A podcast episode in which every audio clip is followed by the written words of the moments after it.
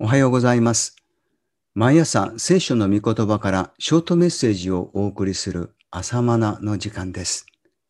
今日はマタイによる福音書の第一章一節の御言葉です。アブラハムの子であるダビデの子イエス・キリストの系図。マタイによる福音書は王であるキリストを描いた福音書だと言われています。マタイは神の御国の王として来られたキリストを紹介するにあたって、まず最初に王の系図を記しました。早速見ていきましょう。イエス・キリストの系図だから、さぞかし立派な系図かと思いきや、何のその、凄まじい系図です。男子が記されるのが当時の伝統的な系図なのですが、ところどころに女性の名が記されているのは異例とも言える系図です。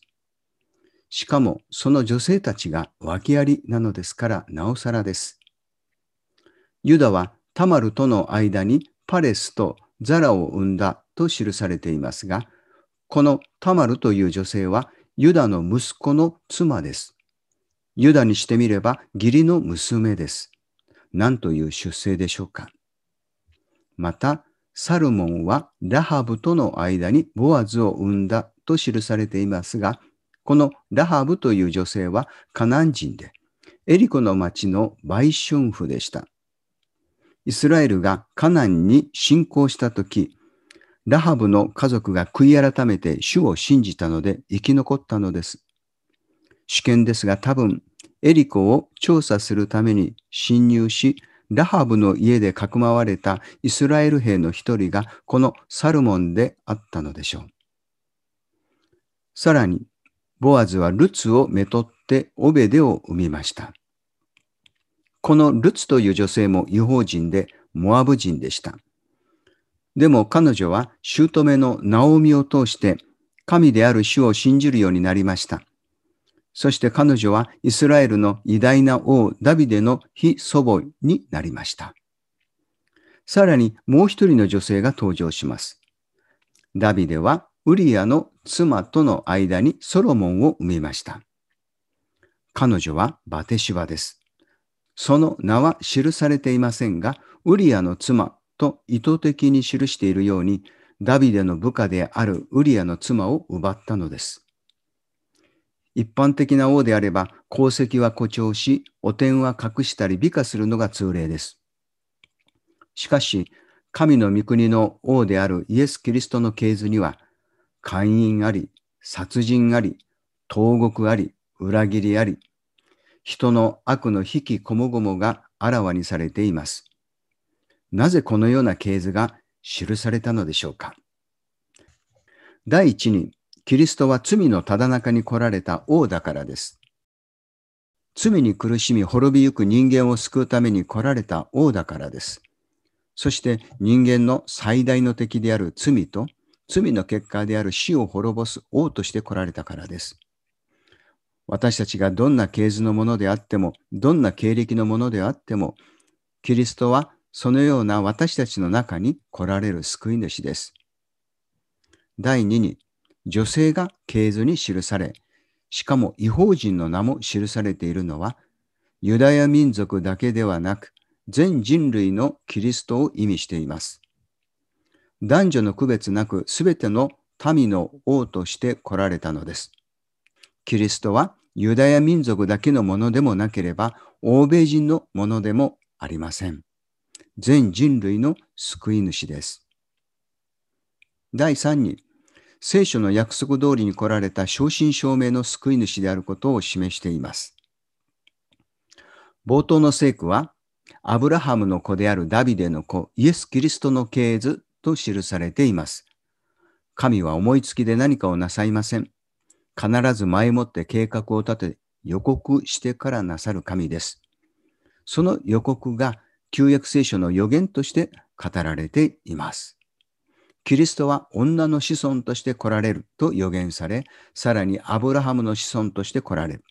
そのまたダビデの子孫として来られると予言されています。それは誰も人為的に勝手にキリストを名乗らないためです。誰もキリストを作り上げることも演じることもできません。それは不可能です。しかし、マリアという女性から生まれたイエスは、予言通りに来られた正真正銘のキリストです。この方を信じよう。この方こそ私たちを罪から救う権威あるお方です。この方こそ私たちの霊を生かし、神の子供とする権威ある王です。もう一つのお話です。このようにマタイは王として来られたキリストを描きました。他の福音書にもそれぞれのテーマがあります。ヨハネによる福音書は神であるキリスト。ルカによる福音書は人であるキリスト。マルコによる福音書はしもべであるキリストを描きました。旧約聖書で予言されているキリストの多くは、王としてのキリスト像が色濃く現れています。だからユダヤ人にとってキリストは王なるキリストであり、圧政からの解放者と期待されていました。歴代の王たちの中で、ダビデは素晴らしい王ではありましたが、本当のキリストではありませんでした。彼も先祖と同じように死んで墓に葬られました。ソロモン王の時代は映画の極みを体験しましたが、しかしそこは神の国ではありませんでした。その国は後にバビロンに滅ぼされ、その後に復興したユダヤの国もローマ帝国の支配下であえいでいました。そんな歴史の中でユダヤ人たちはキリストが来られるのを待ち望んでいました。神の国の王としてこの地上に神の完全なご支配の現れるのを信じて待っていました。そして待望のキリストがついに来られました。それはナザレ出身のイエスというお方です。すでに確認したように確かに予言通りに来られたお方です。このお方は人としてはアブラハム、ダビデの子孫、つまり人の子としてお生まれになりました。しかし霊的には神の子として来られた方です。それを証しするために、マリアはヨセフと婚約していたが、まだ一緒にならない前に精霊によって身重になったと記されています。一章十八節の言葉です。男女の営みによらず、精霊によって解任したのです。これは霊において罪を持たずに来られたことを示しています。これはとても重要なことです。注釈です。罪とは霊的な負債。だから霊のない動植物には罪がない。霊的存在である人と天使に対してのみ罪が問われる。人間にはアダム以来の罪が人の霊によって受け継がれている。イエスは人としてはその肉体を引き継がれたが、霊は神の霊を受けたお方なので、罪のないものとして世に誕生された。以上です。イエス様は完全な人として来られましたが、同時に罪のない方として来られました。罪のないお方だからこそ人類の罪を背負うことができる唯一の救い主なのです。